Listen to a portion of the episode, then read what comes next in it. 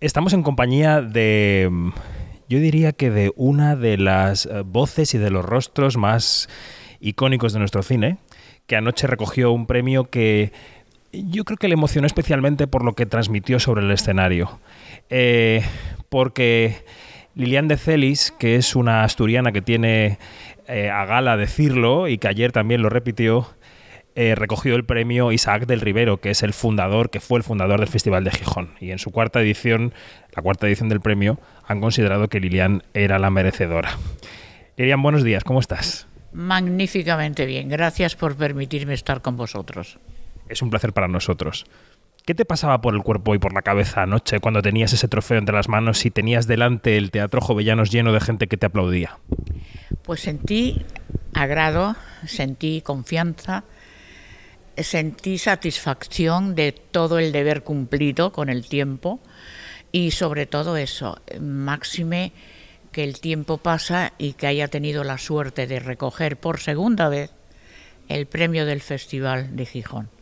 O sea que hace 20 años recogí uno y ahora he recogido el segundo. Máquina.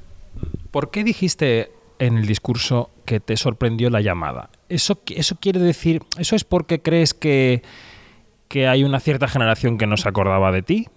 ¿O eso quiere, o, o quiere decir que, que, simplemente que no lo esperabas? No, la generación no tiene nada que ver con esto. Son los medios. Son los medios. Y a mí, si yo estuviera en vigencia, porque una, hoy en día un artista si no sale en televisión, en cualquier cosa, hasta en un anuncio de una tontería, no, no existe para el público, no existe. Porque lo que no tenemos es el espectáculo en directo que es el teatro. Eso no existe porque es eh, totalmente para ves uno y una pica en Flandes ver dos, ¿no? Entonces esto es lo que yo añoro y lo que ayer estaba satisfecha de haber podido conseguir, de que me hubieran llamado para recordar que el tiempo pasa, pero que yo estoy aquí. ¿Sigues trabajando? Claro, claro. Mientras me pueda permitir ese lujo, claro. Bueno, eh, si el lujo consiste en la mente y en el físico, no hay ninguna duda. Está. Por supuesto que consiste en esto. El tiempo no es el tiempo, el tiempo es cómo lo llevas. O sea, el tiempo tienes que ayudarlo, porque el tiempo pasa para todo el mundo. La gente no crea que va a tener siempre 20 años, eso es lo más rápido que ocurre. La juventud pasa en un pispas. Luego ya hay que pensárselo dos veces para hacer las cosas. El Festival de Gijón es un festival de cine. ¿Qué ha significado para ti el cine en tu carrera? Porque tu carrera tiene varias fases, sectores, líneas, ¿no? Has hecho muchas cosas y muy distintas. Para ti, ¿el cine qué significa? Pues un medio de propaganda y de difusión rápido. Porque lo que en un teatro tardas para conseguir la publicidad y que la gente te vea y te conozca años, en el cine lo pasas en un mes, porque depende del tiempo que dura una película. Mi primera película, que fue aquellos tiempos del couple, igual que el programa de radio, estuvo en cadena en el mismo sitio y en el mismo teatro durante 48 semanas. Y entonces, pues claro, eso era algo, algo inadmisible, pero claro, había una fuerza de publicidad de seis años de, radio.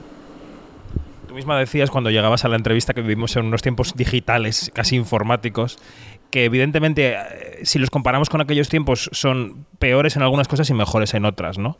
Para, para la profesión, ¿en qué, ¿en qué era mejor aquel tiempo en el que se estrenó aquella película? Mira, lo mejoro en que la promoción es mucho más rápida para el artista como para cualquier producto que se quiera conocer. Es la televisión y es el cine. Pero la verdad está en un escenario. La verdad está en el directo del teatro. El resto, tanto en el cine como en la televisión, lo puedes repetir. En el teatro no. Totalmente, sí, sí, sí. No estaba reflexionando porque es cierto que hoy nos olvidamos de la parte escénica totalmente. Estamos no olvidados, requete olvidados. Y si encima se trata de géneros, eh, iba a decir, mm, con, con, con No, no, no, no, no.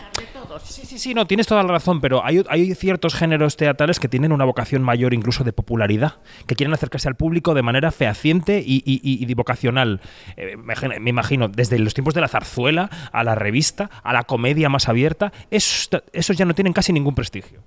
Evidentemente, pues es precisamente es lo que te digo, lo bueno no lo conocen las nuevas generaciones. La revista, por supuesto, ya no saben ni, no tienen ni idea de lo que es un espectáculo de revista.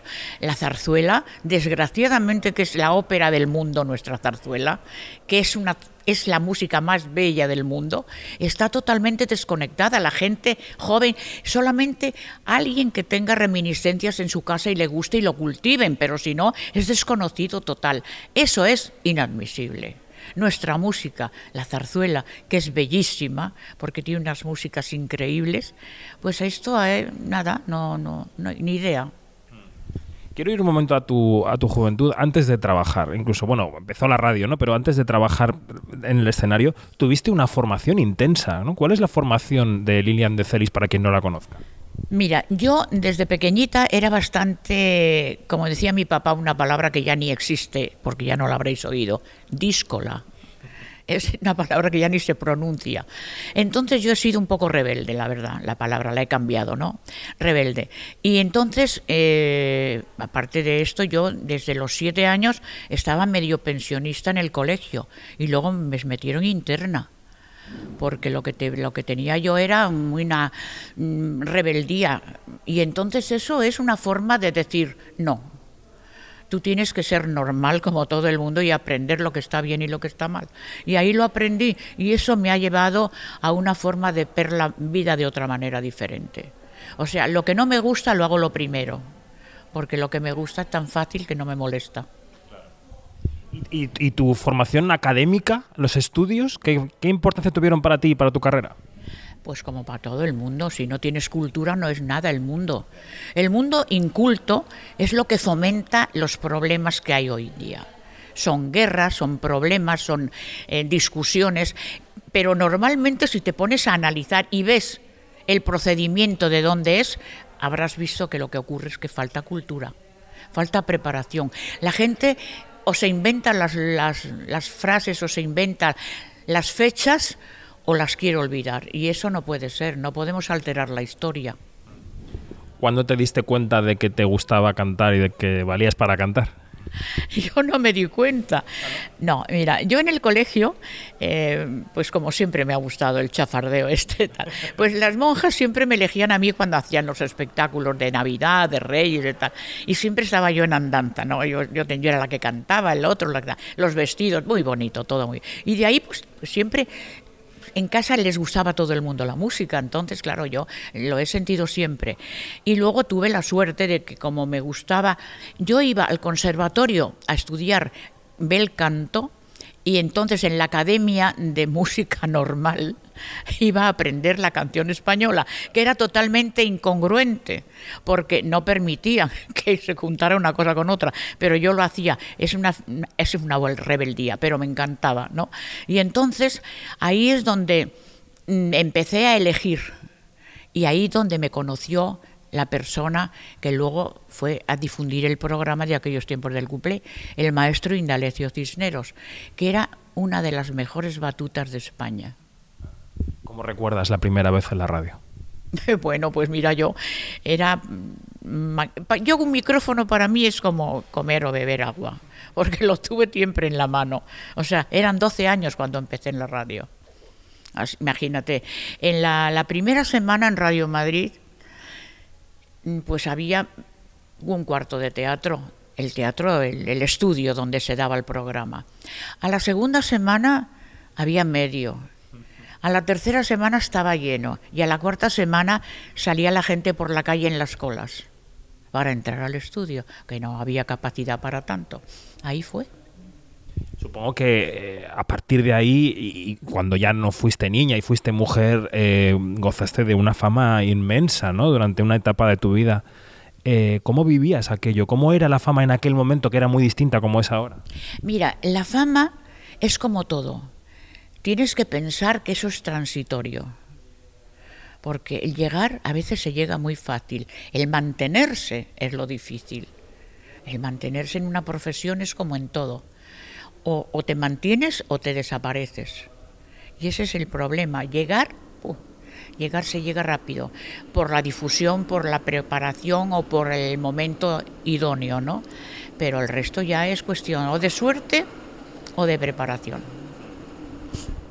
¿Cuál dirías que es la canción de tu vida? No tengo ni idea. Hay muchas, hay muchas canciones. Todas son bonitas, todas tienen un momento y todas han tenido esos 10 minutos. O sea que hay, yo, la que más me, me tengo que cantar, porque es la que más me piden, es Las tardes del Riz. No sé por qué, pero es una de las canciones que más conoce la gente y que no la puedo quitar del repertorio porque la quito y siempre hay alguien que me la pide. O sea que el maestro tiene la partitura al lado, porque, por si acaso. Y yo siempre canto en directo, me encanta el directo. Y entonces ahí, claro, eh, las tardes, y ya le hago más, eh, hago así como diciendo, ya sabíamos que esto iba a pasar, o sea que ahí sí está. yo pensé que igual la más popular era la chica del 17, no sé por qué. No, eh, la, eh, la, popularidad es lo que la gente tiene, en el, lo que tararea. Ajá. Esa es la popularidad, porque hay canciones que te las aprendes en cinco minutos que la oyes. Y hay otras canciones que las puedes estar oyendo toda la vida y no te quedan en la memoria. ¿Por qué? Porque no tienen mus musicalidad. No, no, no, no agarran. O sea, tu cerebro no lo admite, musicalmente, claro. O sea que primero fue la radio, primero fue la canción y luego llegó el momento de trasladar eso al cine, a la cámara. ¿Hubo en ti dudas en algún momento de si tú valías para estar delante de una cámara? Ni lo pensé. nunca pensé, nunca piensas esto. Cuando te viene, viene alguien importante del mundo que del espectáculo o de un negocio, de lo que tú estés en el momento, eh, si vienen a buscarte es por algo. Entonces no lo pensé, consideré normal lo, y además lo sigo considerando normal. No me molesta que me paren en la calle para pedirme un autógrafo, hacer una fotografía. No me molesta, me, me agrada, porque tú has tenido una trayectoria y una carrera por la cual has luchado toda la vida para que ese señor que te ha pedido la foto, pues darle las gracias siempre se ha dicho, y no sé si realmente es cierto, que las, que las grandes cantantes de couplé y también actrices, porque fuisteis pocas, pero fuisteis muy señaladas, manteníais una rivalidad en la vida. ¿Eso es más rumor o realidad? Eso es rumor como todo. Eso es como la, la el torero con el torero. Siempre hay esa rivalidad que no la crea el torero, la crea el público, la prensa. Totalmente. ¿Eh? O sea que el torero no la crea. Eso es, y eso ha existido siempre y seguirá existiendo. Yo no he tenido nunca rivalidad, porque incluso te diré, ¿qué rivalidad puedes tener con una persona que saludas tres veces? Digo yo, no puede ser. Porque claro, muchas veces las cabezas de cartel en ese terreno no compartíais escenario, no os cruzabais en la vida más que en momentos muy contados. Tres. Hola y adiós. o sea que imagínate, ¿cómo puede haber una rivalidad entre una persona que, que tiene esa comunicación y ese diálogo? No puede ser. Pero eso la, lo crea el público. Totalmente, totalmente. Eh, ¿cómo, ¿cómo, ves ahora a los, ya no digo a la, a la, a la juventud como generación, sino a, a, los actores, actrices, cantantes jóvenes eh, que, porque ahora tienen muchísima preparación, quizá mucha más de la que teníais vosotras y vosotros, ¿no? Pero también tienen otra manera de ver el mundo. ¿Cuál es tu mirada sobre los jóvenes?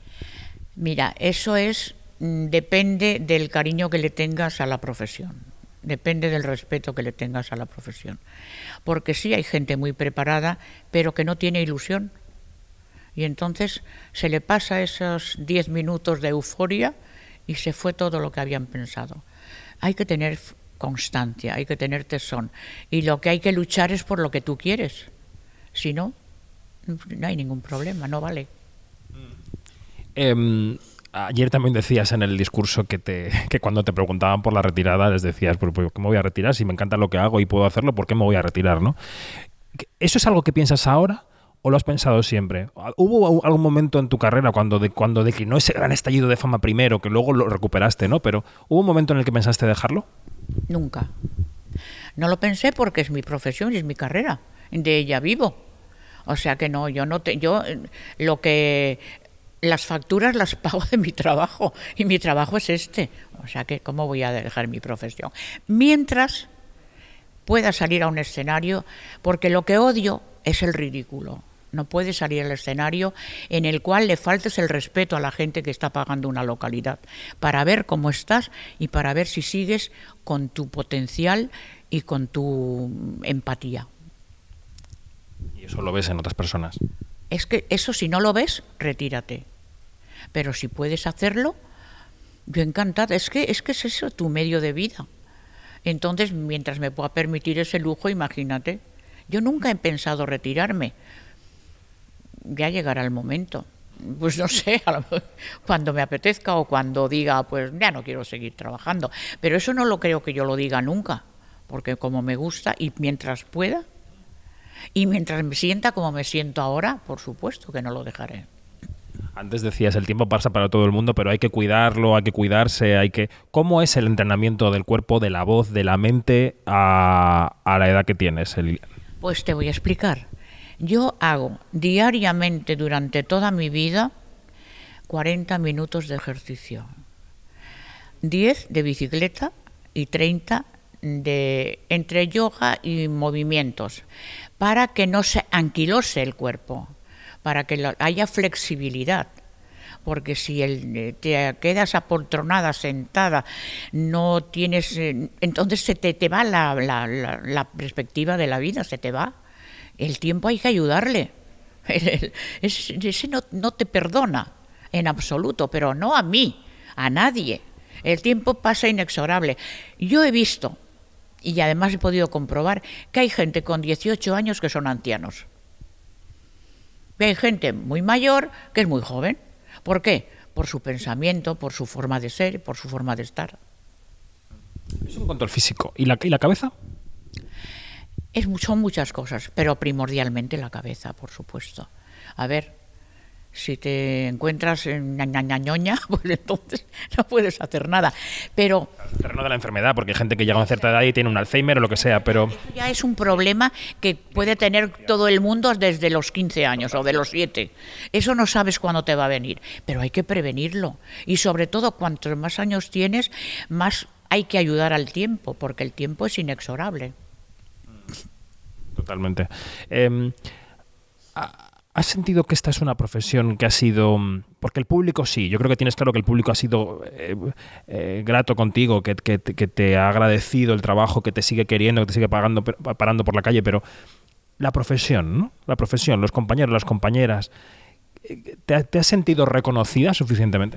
Mira, yo la verdad es que no he tenido nunca trato o mucho trato con la profesión porque no soy partidaria de ir a esta, esta reunión o a aquel sarao o a la otra tal. No, no, no, he, no he hecho nunca esa, esa clase de... No he frecuentado esto. A lo mejor estoy un poco desconectada precisamente de ese mundo, pero mm, siempre que me han llamado saben que estoy. O sea que mis compañeros saben que estoy que no existo a muchos, mm, como digo, muchos movimientos de esos tal, pues bueno, pues que no, no, no me apetece. Pero no ha sido de ahora, nunca.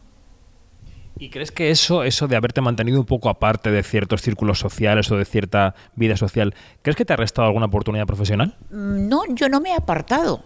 Simplemente que no he estado en, contacto muy directo con esto.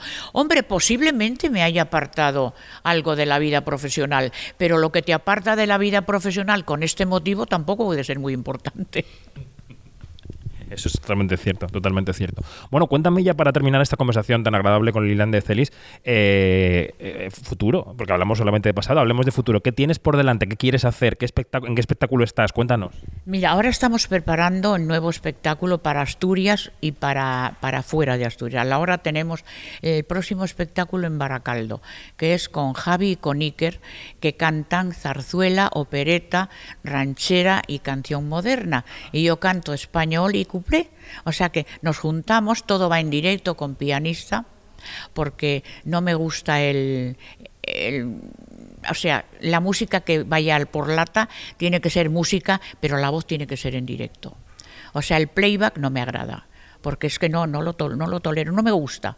Me parece frío, me parece intrascendente, ¿no? no me es que incluso puede ser un cierto engaño para el público que paga una entrada. Por supuesto, el público paga para verte y para oírte. Y si déjame que te diga, nunca he tenido un, un, mal, un mal tono, vamos, espero no tenerlo. Pero si es así, pues perdonarme, porque soy humano y me ha salido el directo, pero eso, que tengas que mover la boca y que suene, para eso que compongan un disco.